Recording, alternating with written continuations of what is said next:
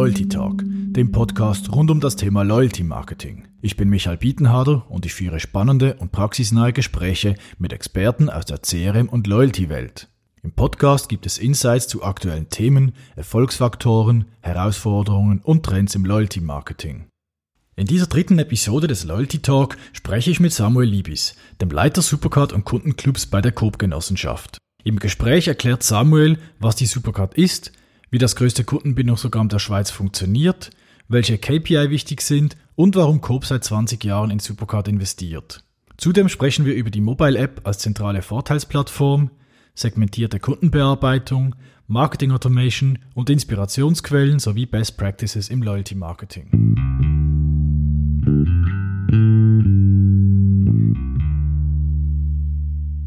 Hallo und herzlich willkommen Samuel. Äh, ich freue mich, dass du dir die Zeit nimmst äh, heute und äh, bei unserem Podcast hier mit dabei bist und Rede und Antwort stehst. Danke, Michael, für die Einladung. Stell du vielleicht dich doch mal vor zum Einstieg, äh, was du, wer du bist, was du machst bei Coop und was dein Background ist im Bereich Loyalty Marketing. Gerne. Also, mein Name ist Samuel Libis, privat 38, Vater von zwei Kindern. Ähm, bei Coop bin ich verantwortlich für den Bereich Supercard und Kundenclubs. Das beinhaltet alle Kundenbindungsprogramme für Coop, also Supercard, Hello Family und der Mondovino Weinclub. Ähm, ja, das werden die Hörer sehr schnell merken. Ich bin zwar auf Papier ein Thurgauer, aber ich habe Deutsch in Genf gelernt. Ja, das ist nicht unbedingt die beste Schule dafür, aber äh, ja, Falls, Aber dein Deutsch ist sehr gut. Also falls, falls meine Aussprache ein bisschen exotisch wird oder falls ich Freiheit mit der deutschen Sprache nehme, dann bitte ich schon um Entschuldigung. Ähm, also es wäre, glaube ich, schlimmer, wenn wir es auf Französisch machen müssten, weil dann würde ich nicht, nicht viel verstehen wahrscheinlich. Das könnte taktisch noch clever sein. Hätte ich ja. mir besser überlegen müssen. Aber ja, no. jetzt starten wir auf Deutsch. Ähm, und ja, meine Karriere habe ich halt in, in Genf begonnen. Äh, nach meinem Studium, nach meinem Master. Und ich bin in der Fernsehvermarktung ge gestartet, also Mass Media, also One-to-Many, nicht wirklich One-to-One. Also man könnte meinen, sehr wenig mit CRM zu tun. Und eigentlich habe ich hier extrem viel von CRM gelernt, aber halt vom B2B CRM. Also wie muss man Kunden verstehen, um den richtigen Moment zu finden für die passende Investition. Und da habe ich einfach gemerkt, wie, wie wichtig das war, wie wichtig Kundenbeziehung war, wie wichtig Kundenzufriedenheit war. Ähm, auch wenn ich das damals nicht unbedingt als CRM beziffert habe. Und ja, die Materie war durchaus spannend und da habe ich irgendwann die Chance gehabt, nach sieben Jahren beim Fernsehen, meine erste Station im B2C CRM beim Touring Club Schweiz zu absolvieren. Und zwar, also der Touring Club Schweiz ist äh, Traditionmarke, ist der größte Mobilitätsclub in der Schweiz und hat eine größere CRM-Maschine. Also da muss man Teil vom Club dabei zu sein, um von unterschiedlichen Vorteilen und Produkten und Services zu profitieren. Und das, das ist eigentlich aus CRM-Perspektive einfach eine, eine super Spielwiese. Ich habe dabei eine sehr, sehr äh, intensive Programmmigration gemacht von älteres CRM-System auf eine sehr, sehr innovative Salesforce-Lösung und also die Marketing-Dimension auch äh, begleiten dürfen, weil das hat einfach das ganze Metier des Marketings ziemlich auf den Kopf gestellt. Extrem spannend und ja, nach drei Jahren hatte ich die Möglichkeit, mal die erste Station im Detailhandel zu erleben. Äh, Detailhandel bei Manor, äh, wo es wiederum die Implementierung eines neuen Systems ging. Also diesmal nicht eine Migration, sondern eine komplette Greenfield-Implementierung. Und auch, wo es nicht nur um das System ging, aber auch um die Überarbeitung des äh, Loyalitätsprogramms. Und das war eine extrem intensive und spannende Zeit. Und seitdem habe ich ein bisschen so bin ich auf das Geschmack gekommen des Detailhandels. äh, wie eine Droge, da kommt man einfach schwer davon raus, weil das ist wirklich Action pur, sehr hoch getaktet und ich habe in 2018 die Chance gehabt, der aus meiner Sicht besten Kundenbindungsprogramm in der Schweiz zu übernehmen bei Coop, als ich die Möglichkeit hatte, die vakante Stelle als Leiter Supercar zu übernehmen. Genau. Und seitdem habe ich die Ehre und das Glück, mich um das Programm zu kümmern. Seither noch mehr Droge, äh, Detailhandel. das ist wirklich äh, sehr, also mit sehr viel Pace und sehr viel Interaktion gebunden, aber das ist wirklich was genau im CRM einfach das Geschäft spannend macht. Mhm. Ja, spannender Background. Ähm, du hast äh, ja sehr viel sag mal, CRM respektive Loyalty-Erfahrung. Bist viele Jahre dabei. Was, was begeistert dich jetzt äh, speziell an dem Thema? Was ich in dem Bereich absolut faszinierend finde, ist einfach ist die Konfrontation von zwei Welten, die aus dem ersten Blick einfach gar nichts miteinander zu tun haben oder es verbindet zwei Fähigkeiten, die selten die gleiche Person einfach binnen hat, nämlich einerseits die Datenwelt, eine kühle, sehr äh, faktenbasierte Welt, also man spricht wirklich in so 1-0-Sprache äh, und andererseits das Verständnis für Kundenbeziehungen. Also analytische Kompetenz und gleichzeitig Verständnis für Kundenpsychologie, für Emotionen, für Präferenzen, für Liebe. Äh, und besonders auch in einem Markt, wo Beziehung nicht unbedingt gleich Exklusivität heißt. In meine private Beziehung weiß ich, was Treue und Loyalität heißt. Wenn ich meine Frau frage, dann ist es einfach komplette Exklusivität oder gar nichts. Also es ist eine 1-0-Frage. Im Detailhandel kann man einfach die gleiche Exklusivität nicht erwarten. Wir sind mit unseren Kunden nicht verheiratet. Und wenn wir eine von unseren Kunden täuschen, dann ist das Risiko hoch, dass er zu unserer Konkurrenz fremd geht. Und das ist genau die Kunst, Kunde ohne engen Bezug zu uns einfach an uns enger zu binden. Und das über den sanften Weg. Also das ein paar schöne Sachen gesagt, danke. Äh, ich denke, wir gehen dann nachher noch tiefer auf das Thema, gerade so Emotionen, Wertschätzung gegenüber den Kunden und so ein. Äh, wenn wir dann auch in Supercar das Programm plus auch ein paar andere weitere Themen noch eintauchen. Vielleicht noch eine eher 1-0 orientierte Frage, eine statistische.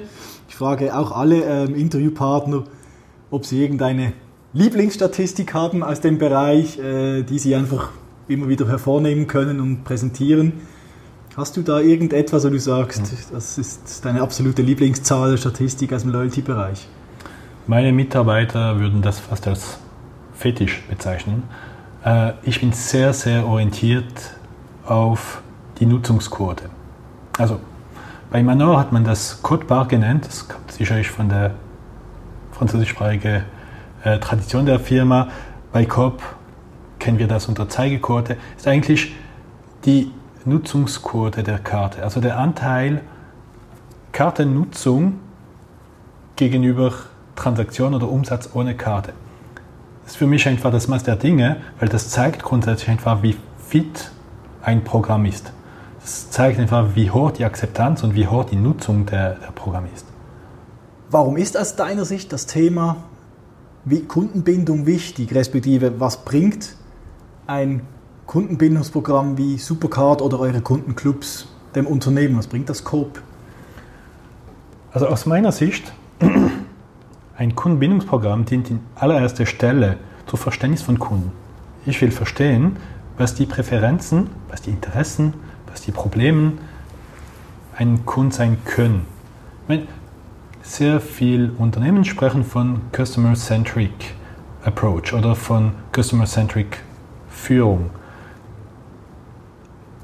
Ohne CRM, ohne Kundenbindungsprogramme konnten wir beinahe nicht das Unternehmen einfach richtig kundenorientiert führen. Man könnte natürlich Marktforschung machen, Befragungen machen, Sample Panels Aber auch wenn das ein Stück weit repräsentativ ist, wir bekommen einfach so viel Low-Signal, einfach Zeichen zurück von, was Kunden gern haben, was Kunden weniger gern haben. Das hilft uns einfach, das Angebot so zu gestalten, dass es für unsere Kunden wirklich spannend wird und dass sie bei uns finden, was sie von uns erwarten. Ja, du, du hast ja hast ja vorher gesagt, du warst schon an verschiedenen Stationen, äh, bist schon verschiedentlich mit dem Thema CRM in Berührung gekommen. Hast ja verschiedene Schweizer Unternehmen da auch schon gesehen. Wie würdest du sagen, der Schweizer Markt im, oder der Schweizer Loyalty-Markt, sage ich mal, wie fortschrittlich ist der im internationalen Vergleich? Sind wir da top oder eher noch hinten drein oder wie siehst du das? Sehr spannend, wenn man zwei Schritte zurück macht. Wir sind sehr, sehr oft sehr kritisch uns gegenüber. Das kennt jede Firma. Auch eine Firma, die Erfolg hat, Mitarbeiter, die in dieser Firma arbeiten, werden einfach die Probleme sehen und werden kritisch sein. Und so sind wir auch gegen unser eigenes Angebot.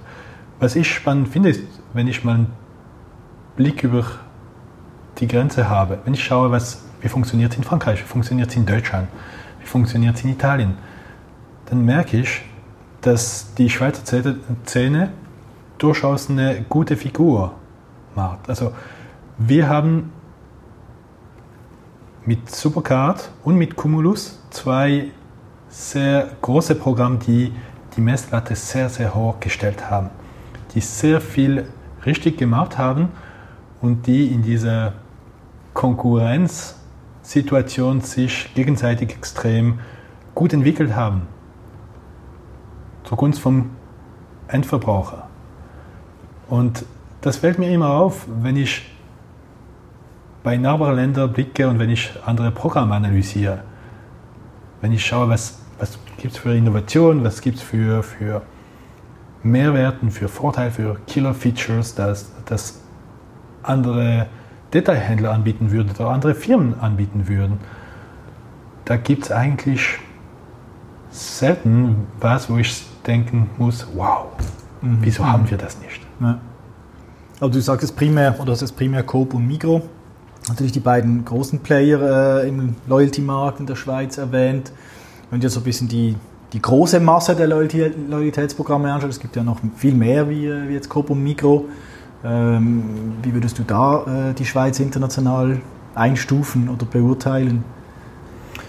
Ähm, die Schwierigkeit dabei ist einfach, außerhalb der klassischen Detailhandelsszene gibt es wenig wirklich große, namhafte und gut funktionierende Solidaritätsprogramme in der Schweiz. Also ich denke zum Beispiel, die UBS mit äh, Keyclubs macht ein extrem spannendes Programm. Also ich finde, die, die Kollegen von UBS machen es ganz gut.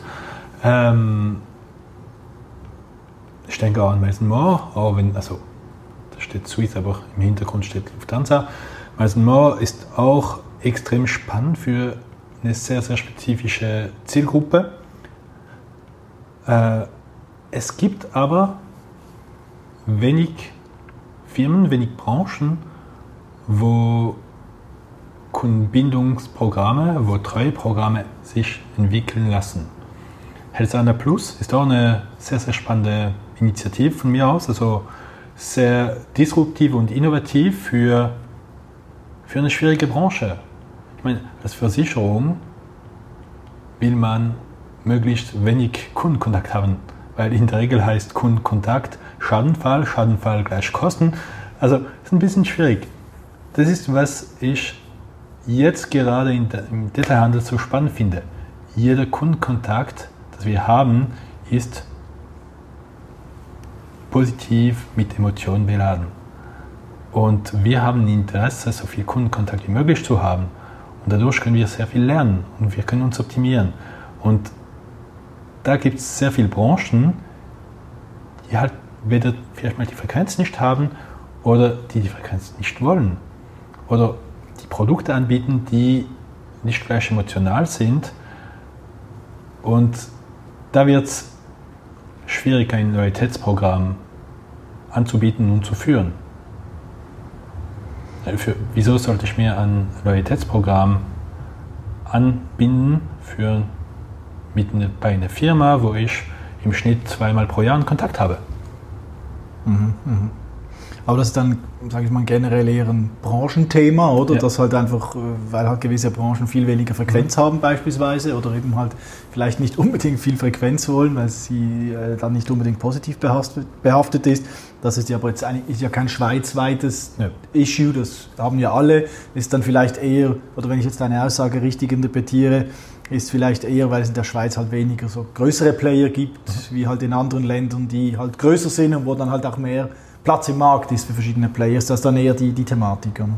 Definitiv, ja. Mm, mm, okay. Ähm, du hast jetzt schon einige gerade in der Schweiz auch erwähnt, oder? Eben den UBS äh, Key Club oder eine Helsana Plus. Ähm, hast du irgendwie so ein gewisse Benchmarks, Programme, die du immer wieder beobachtest, äh, jetzt national, international, weil sie einfach ihren Job gut machen und wo du auch, äh, du und dein Team auch regelmäßig lernt davon?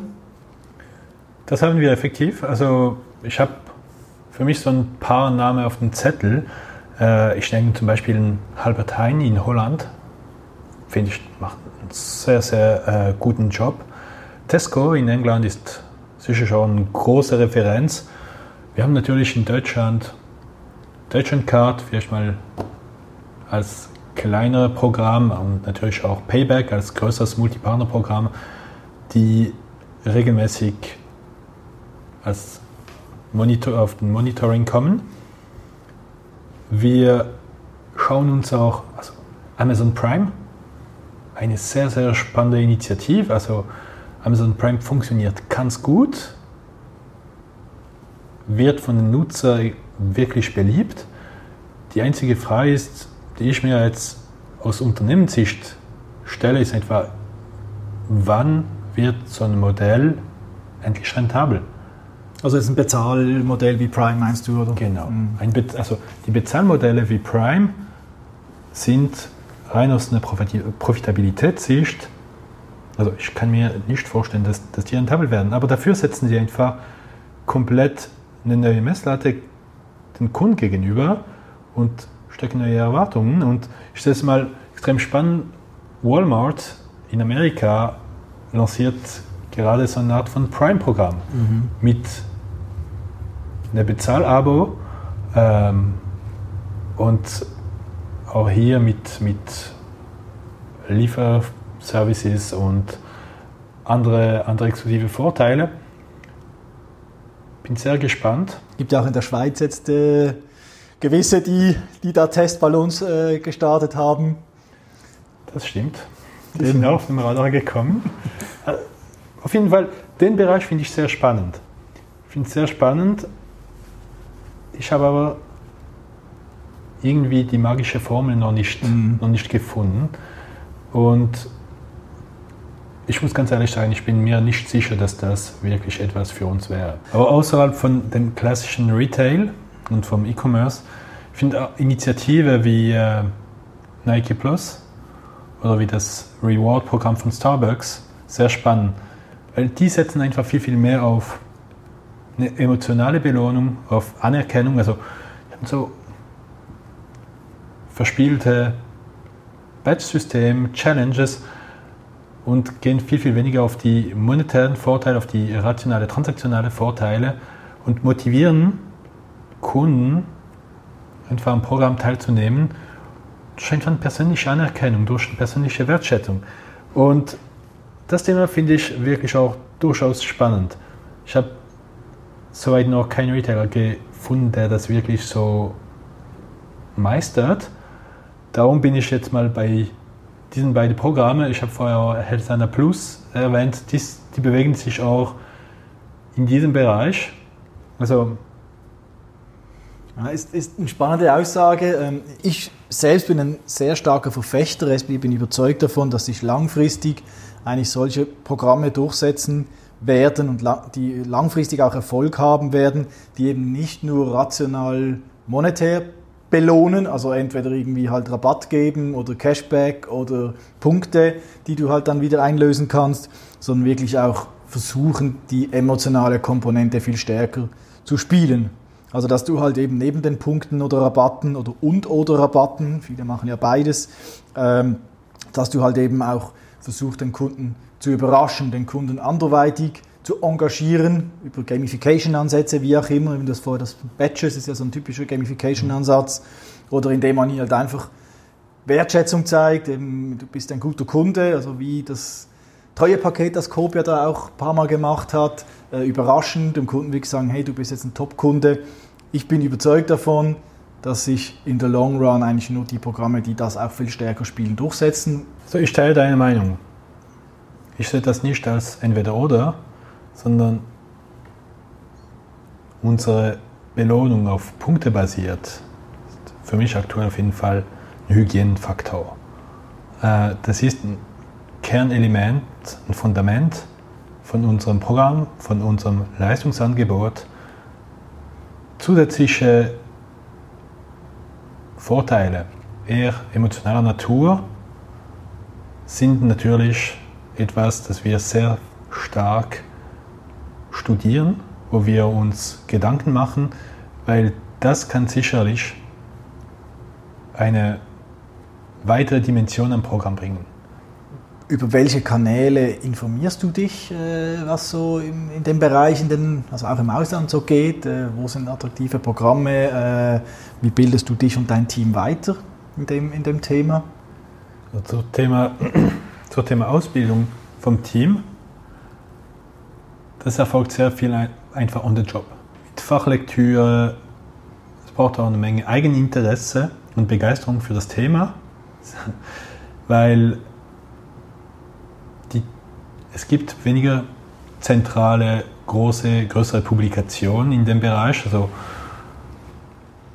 ich habe sehr, sehr viel Inspiration, die direkt aus LinkedIn kam, weil wenn man halt seit ein paar Jahren in dem Geschäft ist, dann hat man ein Netzwerk von Kontakte, die in dem Bereich fundierte Meinung haben und ab und zu was Spannendes posten. Wenn es zur Referenz geht, da habe ich wirklich eine, wo ich jeden Newsletter äh, durchschaue. Das ist die Newsletter von The Wise Marketeer. Sicherlich eine Referenz in dem Bereich.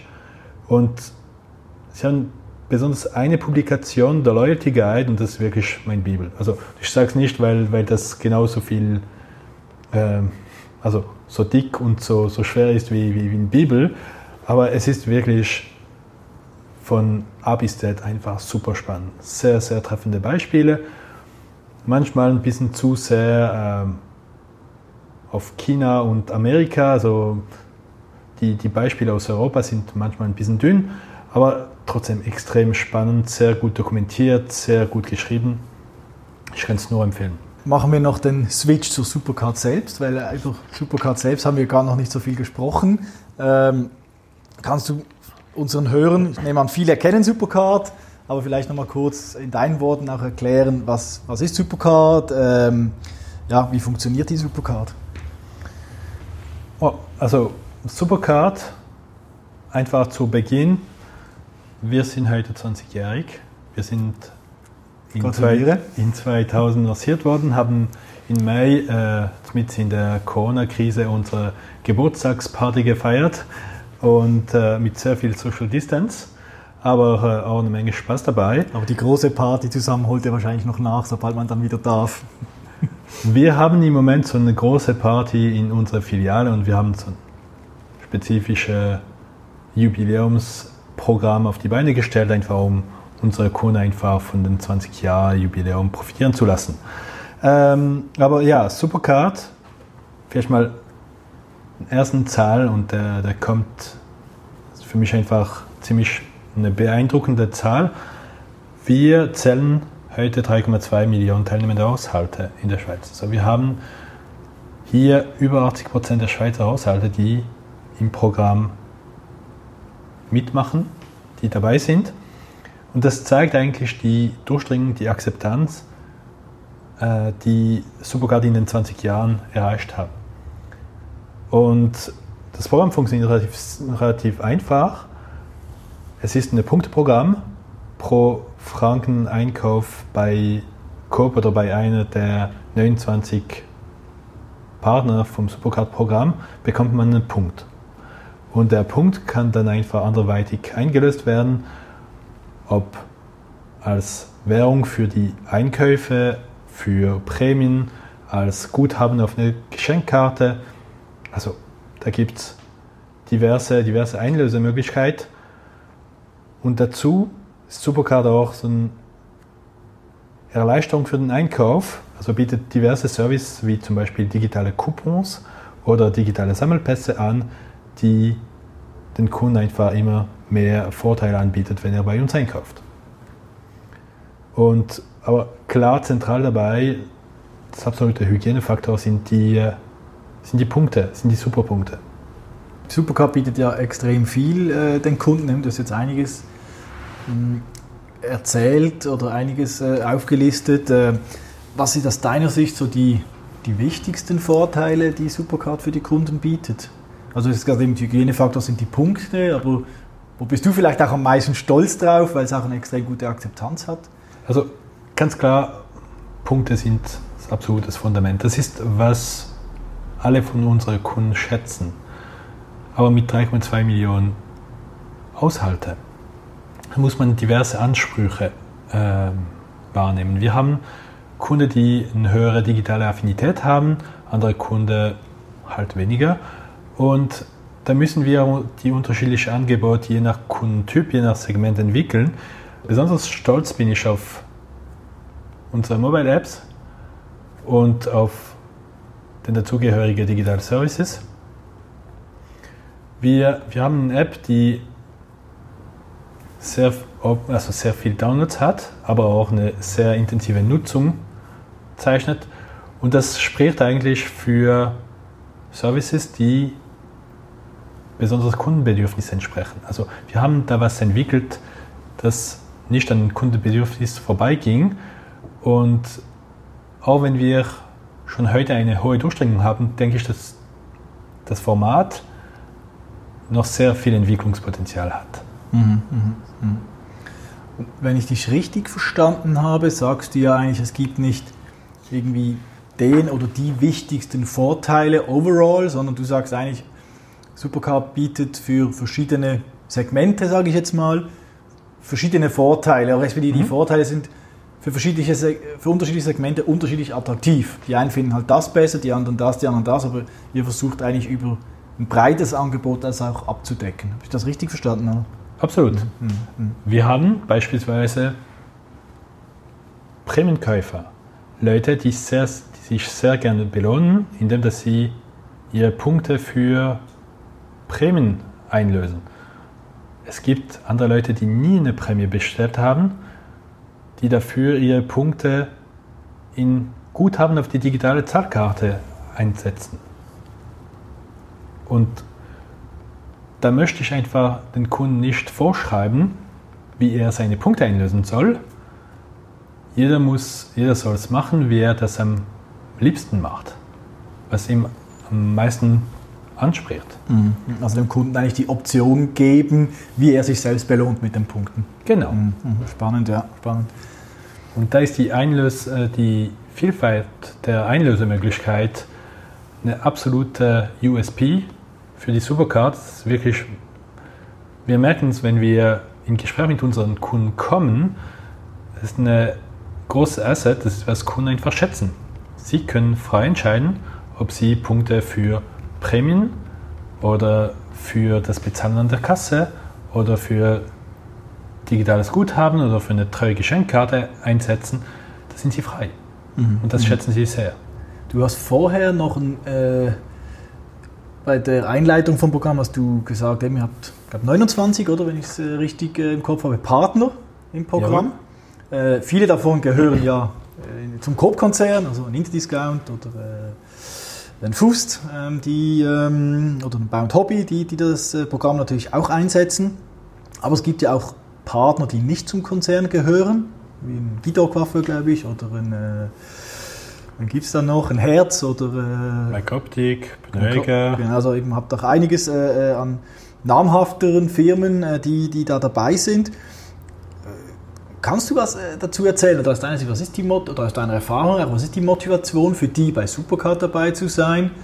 Äh, die könnten ja auch, gewisses wären ja genug groß, auch ein eigenes Programm, äh, weil sie auch eine große Kette sind, zu lancieren. Ich kann natürlich keine pauschale Aussage treffen für 29 Partner. Das wäre ein bisschen unfair. Ich glaube, die 29 Partner haben alle unterschiedliche Motivationen.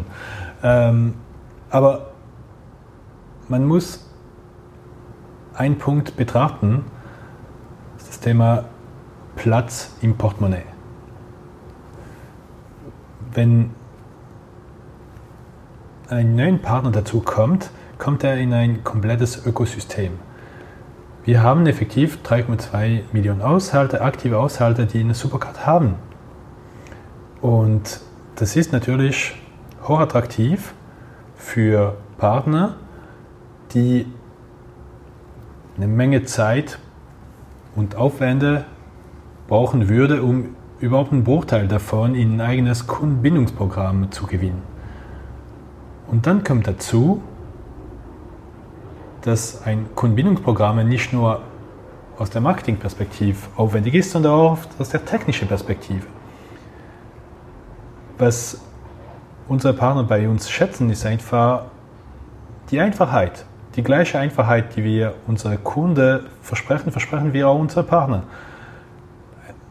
Unsere Partner können einfach damit sich eine teure Infrastruktur sparen Sie kommen in ein Programm, das bereits einen hohen äh, Entwicklungs- und, und Durchdringungsgrad in der Schweiz hat. Sie müssen einfach den Kunden nicht erklären, wie das Programm funktioniert. Also ich meine, das hört sich einfach banal, aber das ist essentiell. Äh, Kunden müssen einfach keine neue Belohnungslogik lernen. Kunden, also, oder keine neue Währung lernen, und es ist am Ende auch eine Frage der Frequenz.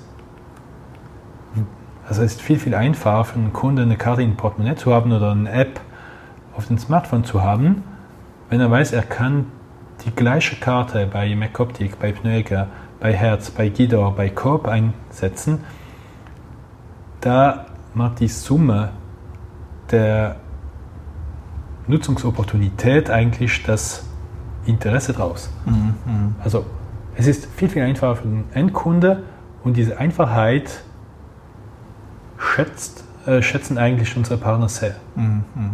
Ja, es sind sicher ein paar gute Argumente für jetzt nicht nur Supercar, sondern eigentlich generell für ein Multipartner-Programm, halt einfach Kräfte bündeln ähm, und äh, gemeinsam die, die, die Kunden besser verstehen und besser bearbeiten. Gehen wir vielleicht zu, zum Thema Kommunikation ihr nutzt ja relativ viele Kommunikationskanäle jetzt äh, bei der Supercard. Was, was, sind aus deiner Sicht die, die wichtigsten, die, die ihr benutzen könnt oder die ihr benutzt, äh, die von Reichweite oder von der Wirkung? Kannst du da ein paar also, Insights geben? Für unsere Kundenkommunikation nutzen wir prinzipiell E-Mail, Push-Notification über die mobile Applikation das klassische postalische Direct Mail für, also, und das für die direkte Kundenkommunikation. Das sind so die meist benutzten Kanäle. Ist mhm. auch nichts Revolutionäres, aber bewährtes und sehr effizient. Und auch Mailing, sorry, wenn ich schnell äh, reinhake da. Ähm, viele, ich habe schon Aussagen gehört, ja, Mailing kostet zu viel, wirkt äh, nicht, wir machen nur noch E-Mail. Äh, du hast eben gesagt, eben benutzt immer noch postalisches Mailing. Also bist, glaubst du noch ans postalische Mailing? Tatsächlich, es ist immer eine Frage des Zweck und der Zielgruppe. Es gibt Leute, die halt gern Kommunikation per Post empfangen. Es gibt andere Leute, die viel, viel besser auf E-Mail reagieren. Und das analysieren wir und wir steuern es auch entsprechend. Wir versuchen uns aber auch zum Beispiel mit Mondovino oder Hello Family in andere Kanäle zu bewegen. Da sind wir aktuell stark am Expandieren auf die äh, Social Media Kanälen, sei es Facebook oder Instagram, wo unsere Community auch zu treffen ist. Mhm. Also du sagst eigentlich, ihr nutzt sehr viele Kanäle, aber differenziert nach äh, Kundenpräferenz. Also wenn halt eben einer lieber die Push will und nicht die E-Mail, dann schickt er ihm halt die Push. Oder wenn einer nicht äh, den E-Mail-Newsletter abonniert hat oder nie klickt, dann geht die halt vielleicht übers Mailing. Also so äh, genau. Okay, ja, spannend. Und sonst neben der Direktkommunikation, was gibt es weitere Kanäle und Social hast du jetzt noch gesagt, aber gibt es noch weitere, du sagst, sie sind für euch eigentlich elementar, damit dass ihr sie äh, nutzt äh, oder nutzen könnt? Wir haben mit der Kopfzeitung natürlich ein riesiges Kommunikationskanal. Also die Kopfzeitung ist sonst unsere Haupt, Hauptkommunikationsopportunität äh, innerhalb der Kopfgruppe und das nutzen wir auch fleißig. Also das wird rege gelesen jede Woche und da ist natürlich unsere Supercard Kommunikation besten, also bestens platziert. Abgesehen davon, wir haben nicht nur Outbound-Kommunikationskanäle, sondern auch Inbound-Kommunikationskanäle, wie also in unserer Supercard-App oder auf supercard.ch. Da läuft eine Menge Kommunikation, also die Plattformen werden gut besucht und das nutzen wir natürlich auch fleißig. Mhm.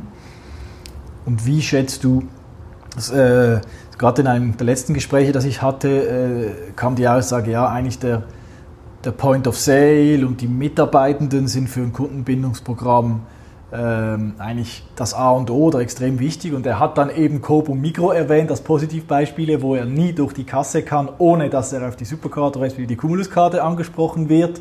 Wie schätzt du das ein, so die, die Point of Sale als Kommunikationskanal und halt auch die Mitarbeitenden als, als äh, wie soll ich sagen, als Vertreter, äh, schlussendlich als, sind sie das. Als Botschafter. Genau, als Botschafter, das schöne, bessere Wort, die Vertreter, oder? Und äh, äh, ja, am Schluss auch das Gesicht der Supercard zum Kunden hin.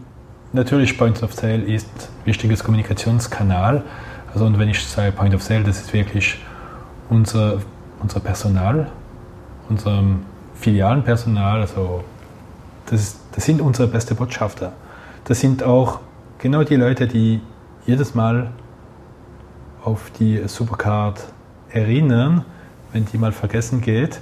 Das sind natürlich auch die, die die Botschaft mit den Lächeln einfach beibringen. Es ist im Kundenbindung eine zentrale Schnittstelle. Wenn das Personal in der Filial dir freundlich oder unfreundlich ist, dann kannst du lange eine coole Karte im Portemonnaie haben. Äh, das hat einfach einen großen Einfluss. Und wir haben das Glück, dass unser Personal, äh, dass unsere Mitarbeiter sehr stark hinter dem Programm stehen. Also sie sind überzeugt von den Vorteilen. Sie kennen die Vorteile in der Regel viel, viel besser als jeder anderen. Und das hilft unsere Botschafter äh, weiterzubringen. Äh, vielleicht, wenn wir noch bei der Kommunikation bleiben, haben wir das ja vorher gesagt, dass, ähm, dass ihr zum Beispiel nach den Kundenpräferenzen äh, die Kanäle aussteuert, mhm. also halt eben E-Mail, Push, was eben, Direktmarketing-Kanäle zum Beispiel. Ähm, unterscheidet ihr dann auch beispielsweise bei den Botschaften und bei den Angeboten äh, verschiedene Segmente? Ähm, dass vielleicht, du hast vorher auch das Beispiel gebracht, der, der Prämien kauft oder der, der oder Prämien einlöst oder der, der halt irgendwie äh, Meilen einlöst oder, oder äh, eine Gutscheinkarte äh, umwandelt. Unterscheidet ihr dann auch kommunikativ, kommunikativ äh, in der Kundenbearbeitung, welche Botschaften ihr platziert zum Beispiel? Das machen wir effektiv. Ähm, also wir segmentieren viel. Ich werde es versuchen, anhand von konkreten Beispielen zu erklären. Wir segmentieren zum Beispiel sehr viel nach Kundeninteresse. Sprich, ein Kunde, der regelmäßig seine Punkte in Prämien, also seine Punkte für Prämien einlöst, der wird vermutlich öfters über die neue Prämien, über die neue Angebote aus dem Prämienshop informiert, als ein Kunde, der sich nie für das Thema Prämien interessiert hat. Und das ist, was ich Segmentierung nenne. Also wir schließen in der Regel mal Leute aus, die für ein Angebot kein Interesse haben. Wir machen das einfach, um zu vermeiden, dass Kunden das Gefühl haben, okay, die Supercard ist nicht relevant. Supercard kommuniziert immer wieder mit mir, aber halt mit Angebote, mit, mit Service, die mir gar nicht interessieren. Also, und das ist extrem wichtig. Einfach um den Werbedruck zu minimieren um zu vermeiden, dass man jeden zweiten Tag eine Mail in die Mailbox bekommt. Und darum schauen wir schon, wer hat Interesse für welches Spiel, für welche Services, für welche Vorteile, bevor wir eine Mail, eine Newsletter rauslassen oder eine Push-Notification. Oder wenn wir eine Sammelpass machen für Hello Family Kunden, dann lassen wir logischerweise alle Kunden, die nicht im Hello Family, Hello Family Programm nicht dabei sind, die lassen wir raus. Ein momentan großes Passwort äh, der Marketingbranche ist das Thema Marketing Automation. Ähm, vielfach ist ja da die ganze Lead-Management, äh, Lead-Generierung äh, primär gemeint. Aber aus meiner Sicht geht es ja viel weiter. Also man kann ja auch die, die Kundenkommunikation zu einem oder die repetitive Kundenkommunikation zu einem signifikanten Teil auch automatisieren. Wie steht es da bei euch? Also nutzt ihr Automatisierung in der Kommunikation oder ist das noch sehr viel manuelle Arbeit? Wir, wir stecken hier noch in Kinderschuhen, um das ganz ehrlich zu sagen. Also wir, wir machen schon einiges, natürlich. Wir haben Willkommensstrecke, wir haben Geburtstagsstrecke, wir haben Schwangerschaftsstrecken äh, beim, beim Hello Family Club. Da haben wir ein paar automatisierte Dialogstrecken, meistens über E-Mail, die anhand von einem Ereignis mal losgehen. Zum Beispiel, ich habe Geburtstag, ich bekomme eine Geburtstags-Newsletter mit einem bestimmten Angebot. Das ist jetzt aber auch keine Rocket Science. Wir, wir nutzen das auch für andere, für, für andere Momente. Ich habe jetzt mal, wir haben jetzt ein cooles äh, Projekt pilotiert mit unseren Kollegen von Fubi, die die ganze Kulinarik-Kompetenz beibringen, wo wir für bestimmte Weine einfach unsere Mondovino Clubmitglieder, wenn sie bestimmte Weine kaufen, bekommen Sie auch dazu Rezeptempfehlungen. Mit welchem Gericht würde einfach den Wein am besten schmecken? das ist wirklich spannend, weil wir sprechen hier nicht von Cross- oder Upselling oder äh, wie kann man das Ganze noch monetarisieren und da sind wir wirklich einfach in einem extrem passenden Kontext. Wir wissen, der Kunde hat einen Wein gekauft, freut sich auf das Wein, freut sich auf Moment, wo er die Flasche aufmacht. Und ja, die Frage, was, mit was soll ich den Wein essen? Mhm. Da, das ist, da, da, haben wir, da haben wir mit, mit, mit Fubi einfach die perfekte Expertin im Haus. Und das pilotieren wir jetzt mal für ein paar gute Weine. Und das, das sind natürlich für uns extrem spannende Cases, mhm. weil das zeigt, das kann uns helfen, einfach interne Kompetenz sehr gut am Kunde zu bringen, am richtigen Moment. Ist eigentlich ein Klassiker, ist aber, denke ich mir, gar nicht so einfach, oder? Ähm, da brauchst du doch einiges an Kompetenz und äh, also du brauchst die Weinkompetenz, die Kulinarikkompetenz, die du zusammenbringen musst. Klar, ihr habt das äh, im Haus, ihr seid da relativ groß, aber äh, sicher, nicht, sicher auch inhaltlich eine Herausforderung. Ich glaube, vielleicht gerade noch ein, guter Punkt, oder? Äh, ich habe vor kurzem auch äh, was gelesen, wo es eben genau auch um die Diskussion gibt äh, oder geht, rationale versus emotionale Vorteile, also die Diskussion, die wir ja vorher auch kurz hatten, wo halt auch so ein bisschen die Kernaussage war, ja, das Rationale, Punkte geben, Rabatte geben, ist halt immer sehr einfach. Das Emotionale ist halt einfach schwieriger oder machen es die wenigsten. Also ist ja wahrscheinlich jetzt gerade Ihr Case oder Wine and Dine ist so ein bisschen einer, der ist nicht einfach 10% Rabatt auf Wein geben, sondern braucht halt ein bisschen mehr dahinter. Es braucht Prozesse, es braucht Know-how und, und, und, dass das funktioniert. Ja. Ja, es braucht vor allem die Idee. Mhm. Es ist immer eine Frage, also Rabatte geben, Prozente geben, das ist das Einfachste. Da muss man nicht so viel denken. Ich glaube, das, das, da gibt es ziemlich viel Literatur dazu. Da, da haben wir, also Promotion, Verkaufsförderung, das, das gibt es, das kennen wir. Aber wenn es darum geht, wirklich auf Emotionen zu gehen, seine Zielgruppe zu verstehen, mhm. da braucht es einfach mehr als ähm, einfach, da können wir nicht einfach die Konkurrenz kopieren. Da können wir nicht einfach mal schauen, wie machen das andere. Da müssen wir wirklich verstehen, wie, wie tickt der Weintrinker in der Schweiz? Wer tickt die Person, die diese besondere Weinflasche kauft? Und was passiert? Da braucht es einfach ein bisschen mehr Mensch als mhm. Daten. Mhm. Das ist vielleicht, was ich gerade mal spannend finde. Und da bist du auch wieder im Spannungsfeld oder respektive Daten und, sage ich mal, Marketing und Emotionalität, das du zu Beginn gesagt hast, was du am, am CRM spannend findest, also genau. eben das zusammenbringen muss, respektive darf, äh, damit es dann am Schluss auch gut rauskommt, oder? Vielleicht noch, bevor wir das Kapitel Supercard beenden und, und einen Schritt weitergehen, ähm, noch das Thema Reporting. Du hast ja gesagt, eingangs eine wichtige Kennzahl oder für dich die wichtigste, so wie ich das verstanden habe, oder ist, äh, ist die, die Zeigequote. Gibt es noch andere wichtige äh, Zahlen, Kennzahlen, die du oder die ihr monitort, äh, die regelmäßig beobachtet? Sicher. Was wir, was wir immer im Visier haben, ist zuerst mal einfach ein Überblick über das Portfolio.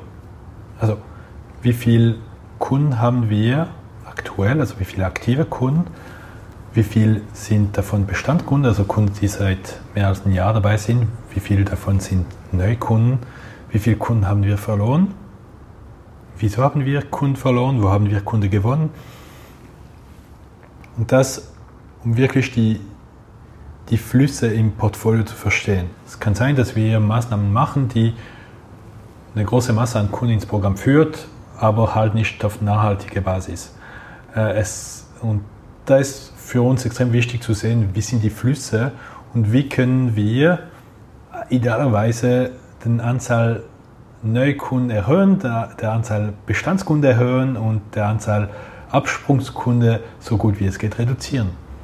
So, das das klassische Portfolio-Management und das andere ist die Kartennutzung. Also wie entwickelt sich die Frequenz, wie entwickelt sich die Ausgabe pro Kunde und wie entwickelt sich das natürlich im Verhältnis mit anderen Kunden ohne Karte. Einfach zu verstehen, wie ticken unsere Kunden, wie entwickeln sie sich, wo haben wir Chancen, wo haben wir Probleme.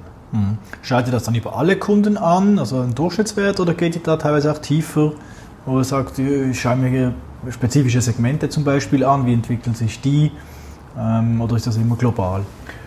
Wir schauen uns das zuerst mal global an und wenn wir eine positive oder negative Tendenz identifizieren, dann ist es sehr oft so, dass wir einen Doppelklick drauf machen und schauen, okay, was heißt das konkret? Wo haben wir besonders zugelegt, wo haben wir besonders verloren? Ist das zum Beispiel bei Jugendlichen, bei Frauen, bei Männern, bei Westschweizer, Deutschschweizer. Also da, da können wir in jeder Dimension einfach mal einen Doppelklick machen. Mhm. Also ist, mhm. aber wir starten immer einfach mit einem Big Picture und gehen dann einfach mal tief auf die einzelnen Segmente rein, zu, um ein besseres Verständnis zu haben. Mhm.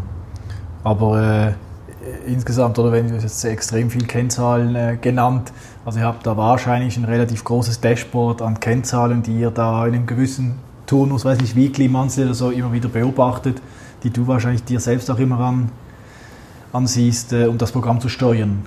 So ist es. Also das äh, monatliches äh, KPI-Cockpit ist ziemlich äh, unübersichtlich, ziemlich voll.